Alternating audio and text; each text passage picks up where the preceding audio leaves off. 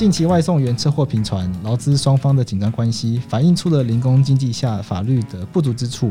我们今天特别邀请到科技导图的主持人周金华来跟我们聊聊零工经济发展下面未来我们可能面临的劳动趋势。欢迎收听今天的法客电台。Hello，大家好，欢迎来到法律白话运动的法客电台，我是站长桂智。今天来跟我们聊天的是 Podcast 界的资深前辈，科技导读的主持人周清华，Michael 你好。哎，大家好，我是 Michael。原来我已经是资深前辈了。毕竟 Podcast 这个 在台湾才刚起来。我最近看 Podcast 软体，不管是 Spotify 还是 Apple，突然多了很多新节目。对。可是，在这些新节目之前呢，嗯、我就已经听你们的节目听很久了。嗯，所以对我们来说，你们当然算是资深的前辈。OK，我们虽然说早，但是也没有真的很早。我们二零一七年开始做，那那个时候其实是有一搭没一搭。到二零一八年比较认真开始做，所以。台湾可能 Podcast 大家就是还还蛮晚开始做的，所以我像我这样就已经变前辈了。台湾好像真的听 Podcast 的趋势比较慢的，比其他国家都慢很多。好像是对，对吧？可能跟这国人习惯的吸取资讯的这个方式有关系啦。对对对对。那那 Michael，你有注意，应该有注意到，就是最近这个 Foodpanda 的这个争议。我当然是一直都有在用这个订餐的软体，Michael 应该有用这个订餐软体。那到这一阵子，他的那个劳动权益的议题，他才突然浮上台面。像是这个劳动部，他突然就宣布说，他认定他是雇佣关系。不过我在看这个问题的时候，我自己也是律师，然后我办的案件很多都是劳工案件中劳工的这一方，所以我的同温层里面，当然声音都会是比较偏向劳方的声音，说，哎，这个外送员的权益当然要保障，他应该要是雇佣，有雇佣才有劳健保，然后他们的什么工时啊、加班才不会，才可以受到劳福法一个合理的限制，来去避免他有这过劳的问题。可是我去想这个问题的时候，我会觉得说。他们的工作的形态跟我们跟传统上劳基法所预设的那样子的工作形态有很大的差异。他们有几个特色是：他们第一个，他们可以自由自己决定要不要接单，或者他们根本就可以不要上线，然后想要做就做，不要做不做。但是讲起来是这样，可是大部分的外送员都是想要赚钱，所以他们就会认真的工作。那我自己也访问了好几个外送员，他就跟我说，他每天都工作十六小时。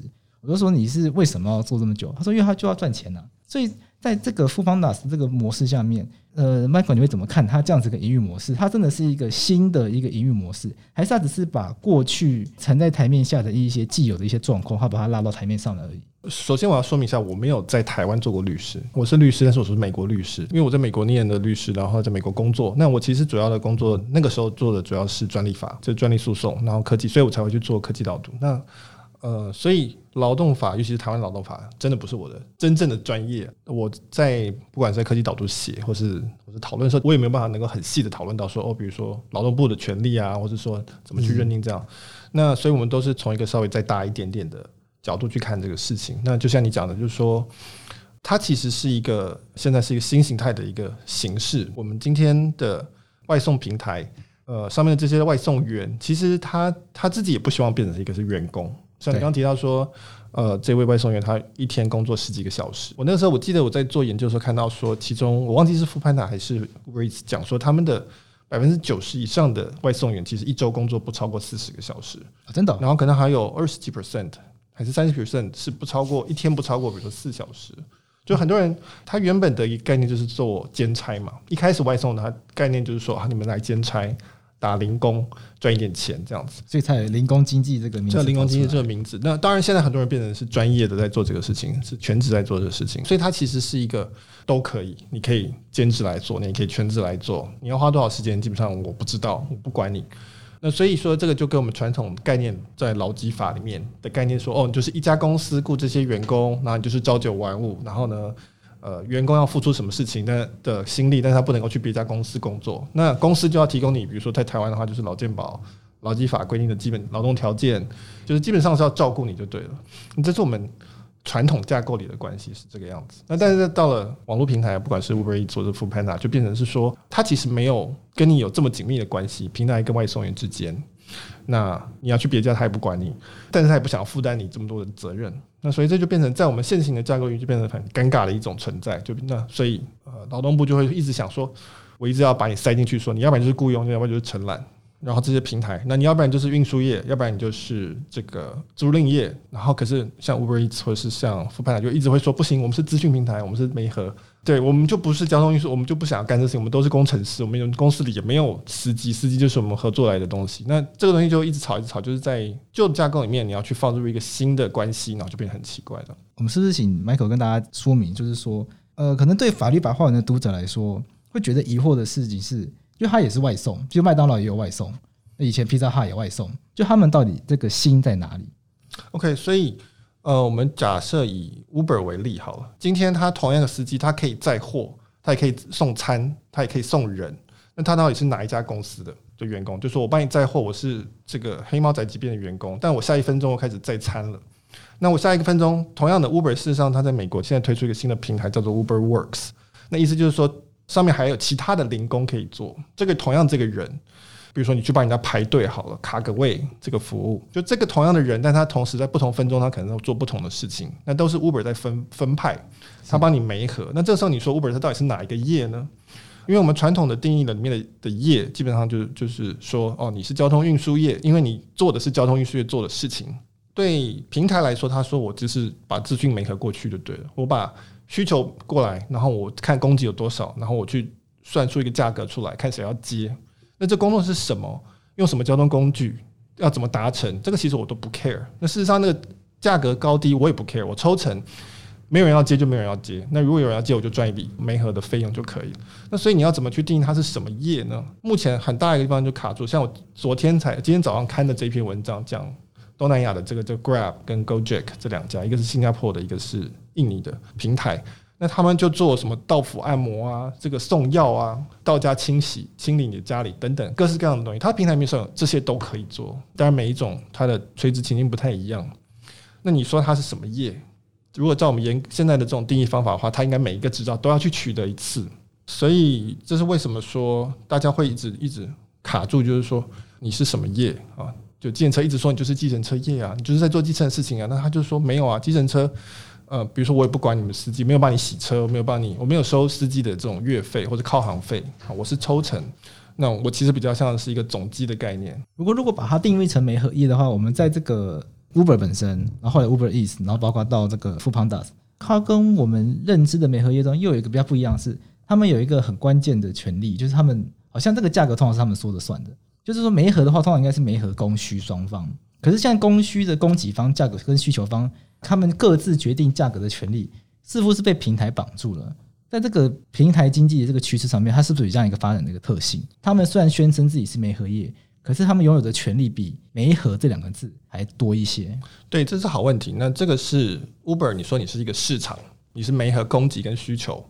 那可是问题是，好像他们供给没办法喊价嘛。就是你如果订 Airbnb，你就知道每一家都有不同的价格，让你去选。那所以很多人就会批评说，Uber 并不是真正的一个平台，或不是一个市场。那它是它定的价格。那 Uber 的它的论点就是说，第一个司机可以不接，哦，我没有规定你一定要接。如果是雇佣，那你就是做嘛，因为你是拿我的薪水的，你就是一定要做。对，所以供给方可以用这个方式来调整价格，就是说我可以去反映，就是说我用脚投票，我不接你的单，我去接别家的单，那这样的话你的价格自然会提起来。这是他第一个论点。第二个论点是说，他认为他。的定价并不是说他在定价，他只是算出一个市场供给跟需求中的一个清算，这叫清算价，经济学上叫 clearing house 的价格。他只是加速这个过程就对了，因为他认为你在叫车的时候，你不会有空去一个一个选说，哦，这个人几颗星他出多少钱，这个人几颗星他出多少钱，这个市场他觉得是无效率的，那这交易成本太高了，就没办法用这种类似竞标的方式来处理。对，这就像是。呃，就像是比如说股票交易所，你今天要买股票，其实市场上有很多行情，有很多价格，那算出来那个清算价格，只是那一个交易所的那一个单位算出来的。好，今天我用 A 的证券行跟用 B 的证券行，在同一个一秒钟得到的清算价格其实是不一样，因为他们的供给跟需求的量不同，通常很接近啦。如果你量只要到一定的规模的时候，那理论上你也可以说，你我不要透过证券行，我就一笔一笔去看。那一秒钟，然后去找一个价格，这理论上是可以办到的，实际上没有人这样做。那基本上就交给电脑去算。那所以 Uber 会说，我并不是在控制价格，或者我也没有在定价，我只是算出一个市场上最有效率的价格。那这个东西是理论上是我觉得是有道理的，但实际实务上其实你不见得那么站得住脚，就是因为你其实你不知道 Uber 它怎么算的，它后面有一套黑盒子演算法，然后你也不知道 Uber 是不是偷偷的，比如说。他明知道供给跟需求这样，但是他他为了要拉高自己的抽成，去拉一个价格什么，这个我们看不见。理论上我们同意是因为，呃，至少我同意是因为我们知道 Uber 只是抽成，哦，所以他理论上会希望司机拿到最多的钱，那所以他会算出一个最有可能司机愿意接，然后有利润的价格。这个关系其实也不像雇佣关系，因为雇佣关系意思就是基本上企业主会希望压低员工的成本嘛，对，对不对？对，人事成本应该是要往下压，他应该希望往下压嘛。那所以那 Uber 就会说，我不是，我是一个服务业，我是我是一个软体业者，我是服务司机，让他去赚最多钱，那我去抽成，我没有收他固定的费用。我没有说 Uber 的论点是对的啊，但是我认为路的 Uber 的论点是有它一定的道理。但是你就要看说，那在法律里面，当然就是看说啊，谁控制，谁控制谁来决定雇佣关系，这是其中一个一个原则嘛。那到底 Uber 决定这价格算不算是一种控制？这其实是一个一直都是很复杂的问题。我们看到在比如说加盟业啊，或者自由就所谓 freelancer 里面有很多这个类似的问题，就是说到底说这个价格是不是一个自由市场决定的，还是说其实呃如果买方只有少数几家的话？或者说买方集结了更多的买方，比如说 Uber 集结很多买方，那它到底还算不算是一个市场？那这其实是蛮复杂的问题。像这个，那 Uber、富邦达他们想要凑个媒合，那等于是双边抽成，尤其是在这个 Uber Eats 还有富邦达，就我理解了，消费者在下下订单的时候会多一栏叫做服务费或者运费。最近大家也知道，就是说从这个美食平台上面订餐，这些餐点的价格会比你实际走到店面去买还贵。那原因就是因为他们也跟餐厅抽成。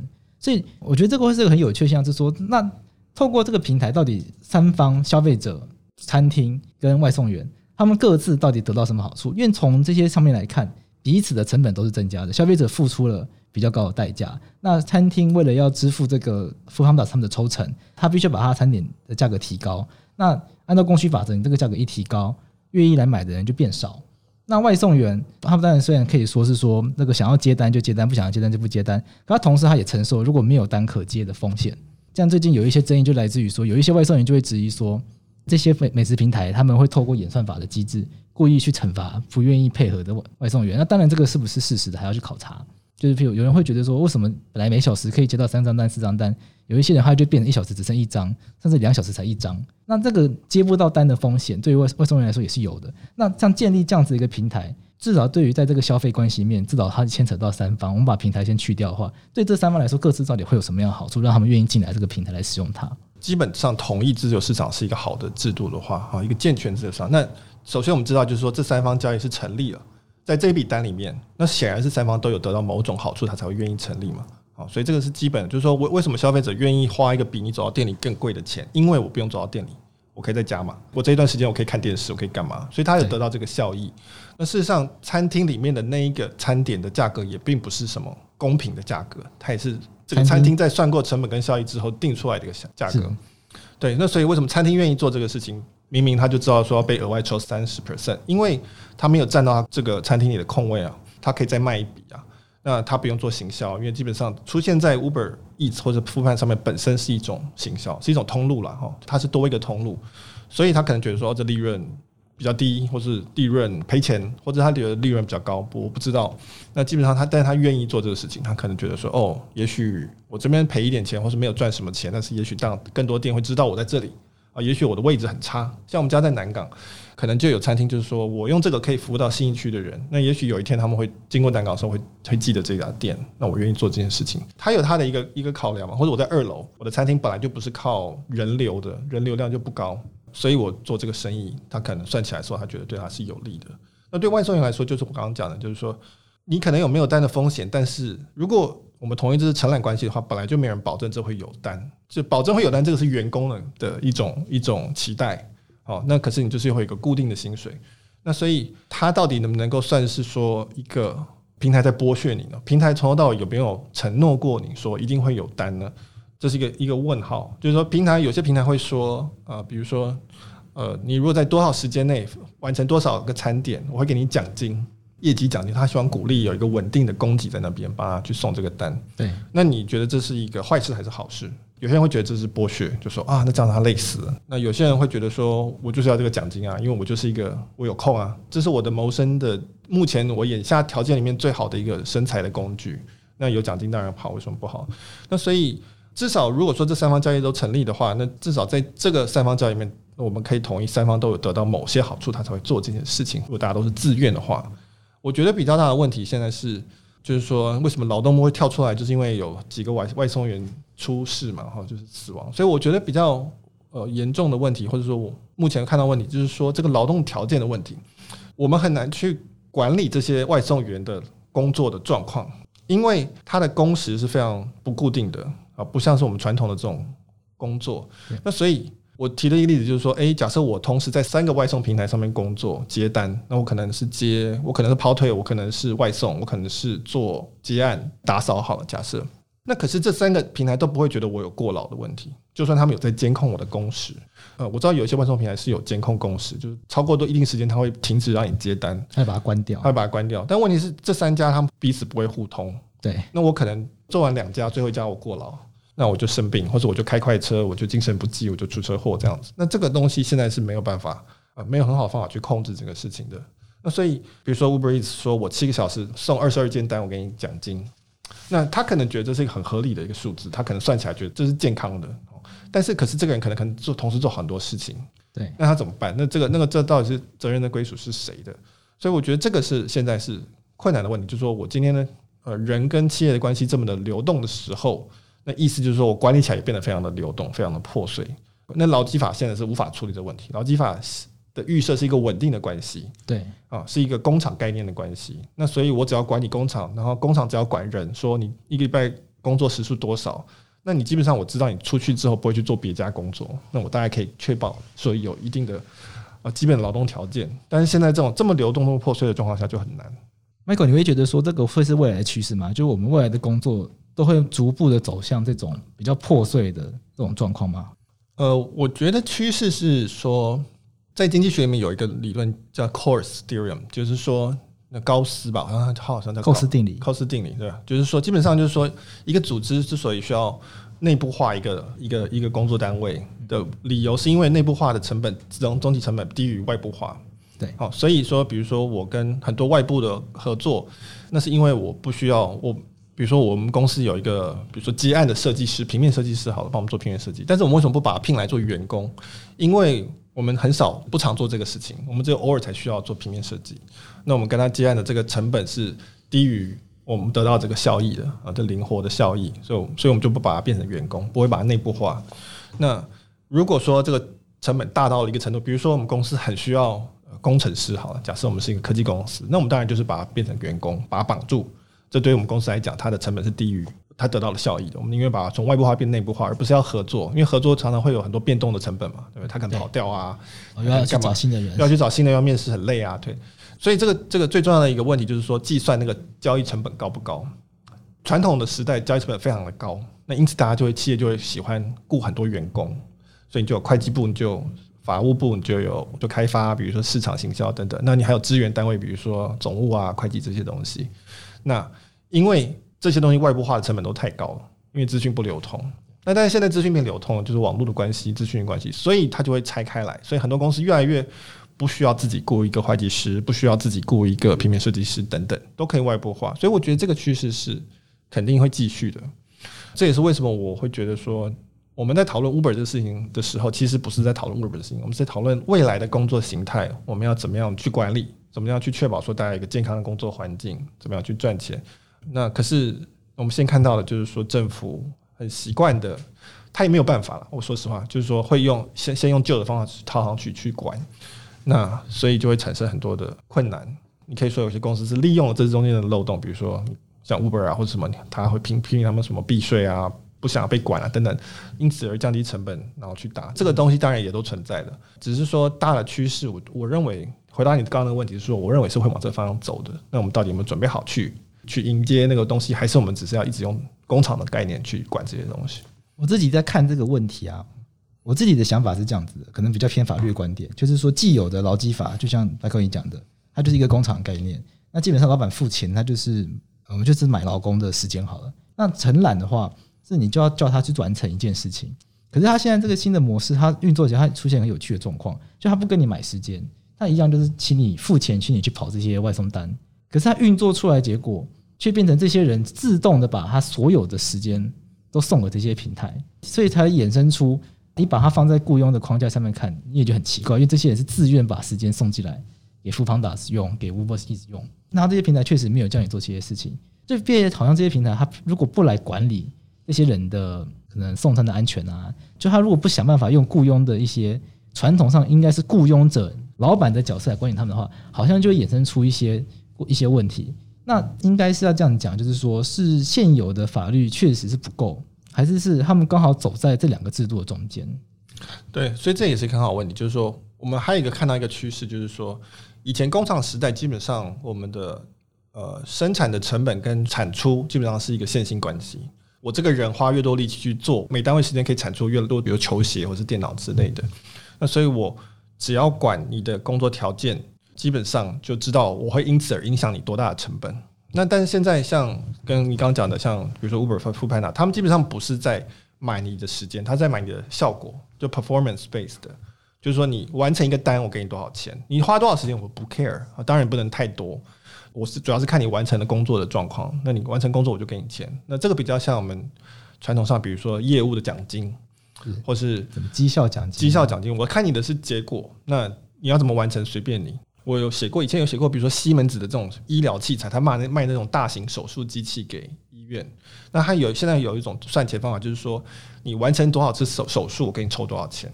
他不是照。成本，它也不是按单价，它就是照效果。我们现在看到越来越多知识经济，其实很多是这种这种概念的。因为知识经济，一个优秀的工程师跟一个烂的工程师产出可能是差一百倍的。那所以，我老板当然是说，那我就看成效就好了。我看成效给多少钱，那你可以花越少时间，那你就你赚到，我不 care。那所以呢，就变成是说，你的成本跟你的产出它不是线性关系。那这个时候。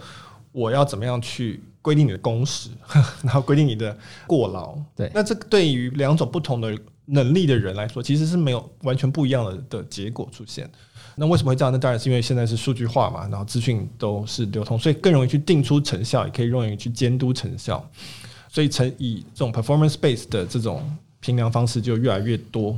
那这个时候。呃，当然，同样的就是我们的劳基法这种规定，我们的劳动法规保护上的时候要怎么样去跟上？比如说刚刚讲的七个小时内完成二十二件，到底是过劳还是不是过劳？这当然是要看那个人的状况不一样啊。对，或者我说今天我说白话云运动，说我今天出一个说我希望如果七天写出二十篇文章，我给你一个奖金，这到底有没有过劳？那当然要看那个作者他厉不厉害啊。对，有些作者很难写。对啊，很快就写完。对，有些作者很能写，有些作者不，有些写得很痛苦。对对对，那所以那我们要怎么样去保障他们的劳动条件？这其实是很很很很困难的事情。对，尤其是如果是政府说每个要管的那么细的话，那就很困难。不过因为有还是有一个地方，为什么大家会纠结在这里面呢？因为在传统的雇佣关系里面，除了是老板买这个劳工的时间以外，那还有一个很关键性，是这个老板他可以在这个时间里面，他可以决定这个劳工要做什么。所以在传统雇佣关系里面，就工厂的主管、工厂的老板，他对工厂里面这些生产线上面员工，他有很强的管理力。那在传统的承揽关系上面，我们看不到这样子的这个状态，因为通常会去做承揽的，通常是很专业人士。呃，如果大型的话，可能就是建设公司，你不太可能去管他实际施工的过程，应该要用什么样的步骤，或他应该要跟什么样的营营造厂来合作，所以你不太可能看到定做人跟承揽人之间有一个很强支配关系。可是，在这个 foodpanda 这些案例里面，大家又注意到一件事情是说，他们说他们是承揽，可是他们却对这些外送员有很强的支配关系。所以，大家回过头会反思一件事情是：会不会有把这些雇主本来应该要负担的成本转嫁到这些劳工身上的问题？如果按照 foodpanda 的说法，他们是承揽的话，他们等于是自己自营工作者，等于是每个人都是自己老板啊，因为你自己决定要不要接嘛，你每接一次单都是。你把 foodpanda 当客户嘛？我这次帮你跑，我是老板，我帮你接客户，我帮你跑这个单。那这些人传统上本来预期可以得到的，比如说劳保、劳退、健保，那现在变自营工作者全部都没有，所以才会衍生出说这些人啊跑外送餐等，结果出车祸了。本来过去在传统架构上面可以得到保障，现在都没有。那在未来，如果趋势有可能是它越来越零碎的话。那像这些应该要有的，或者是我们期望这个社会变得更好，所以会有一些这种社会安全网的这种想象，它应该要如何维系下去，会是比较好的做法。对，那我对这件事情有我有我的看法，或者我认为比较好方式。但是我首先必须要承认，就是说我的看法，呃，是离现实还有很大一段距离的。那我基本上的看法就是说，我们认为说企业应该要负担员工的劳健保这件事情，这本身是一个是一个相对近代的一个一个发明。这个基本上是二次大战之后的一个发明了哈，就是说，因为在那个时候大家都属于大公司，每个人都是大公司的员工之一，那所以因此它就变成是说，我们由企业来分担这个个人的一些责任，那政府管企业比较容易，基本上是一个 B to B 的单位哈，它是一个 B to B 的服务，它服务企业，因为企业比较好服务，企业数量比较少，所以直接就跟这些企业沟通好比较容易，对，比较容易。那所以这个这个。双方的对价关系就是说，好，企业去赚钱，企业去聘雇这种长期员工，以日本为最有名的例子，然后终身制这样子。那政府的责任就是提供给企业一个好的竞争环境，当然为管理做一个基本的要求，说企业应该要做什么样的一个保障，给提供给员工什么样的保障，这是一个对价关系。所以基本上是一个呃政府管企业，企业管人的这个个人的这个概念。那但是到了现在，因为我们刚刚前面提过的这种种的理由，我认为未来其实会变成是政府会变成 B to C 的的概念，就是说最简单的例子就是台湾的健保，就每个人自己有健保。你个人有健保，你个人比如说有劳保或者什么，你自己去买。那当然，因此你现在变成自己买，当然那个那个成本就变成要调整，到底你的价格是多少？那所以企业的角色就不会是再是说哦，我要去帮个人承担这个事情。那当然这就是变成一个新的三方的关系。那到底企业要去对于政府它的对价关系是什么？比如说，我认为他要提供数据，他要有告诉政府说，这个人在我的平台上用了多久的时间，花了多少的，得到多少的钱。比如说透明化他的的数据，让大家可以知道说哦好，他们现在工作状况是怎么样子。把这些数据都抓过来之后，我们可以来判断说这些人是不是过劳啊，他的劳动条件是不是？因为不同平台的数据如果可以汇整在一起的话，对，那每一个人他其实就算在不同平台都有工作，他也可以看到他总计的工作时数。对，那这里有个其实是有个技术上的一个发展，就是说过去为什么是 B to B？因为 B to B 比较容易嘛，我们刚刚讲企业数量比较少，政府管起来比较轻松。但现在 B to C 跟 B to B 一样容易。所以，我政府可以直接对口每一个人就可以了，因为就是每个人都有账号、密码，每个人都可以开一个开一个 App，每个人都可以开一个中华民国 App，这样子都可以有个中华民国账号。那这个时候其实管起来是一样的。那这个时候其实没有呃没有特别的原因说为什么应该要由企业来负担个人的劳健保。你如果仔细想想看的话，很多人他也许一辈子不想要工作，那他没有劳健保，他可以活得下来，他只要有一些钱。比如说遗产之类的，那可是他等于是落在我们传统的这种体系之外。这些状况，或者是我们讲自由工作者、这个 SOHO 族这些，他们现在在我们的现有体系里面都是属于边缘角色，就基本上是当做一种我们没有特别照顾你们，没有想到这些事情，你们都是其他就对了。但我认为未来这些其他会变成主流，那这个时候我们的系系统就应该为主流来设计。那如果大家都喜欢这样子的话，大家喜欢有自由，大家喜欢换来换去。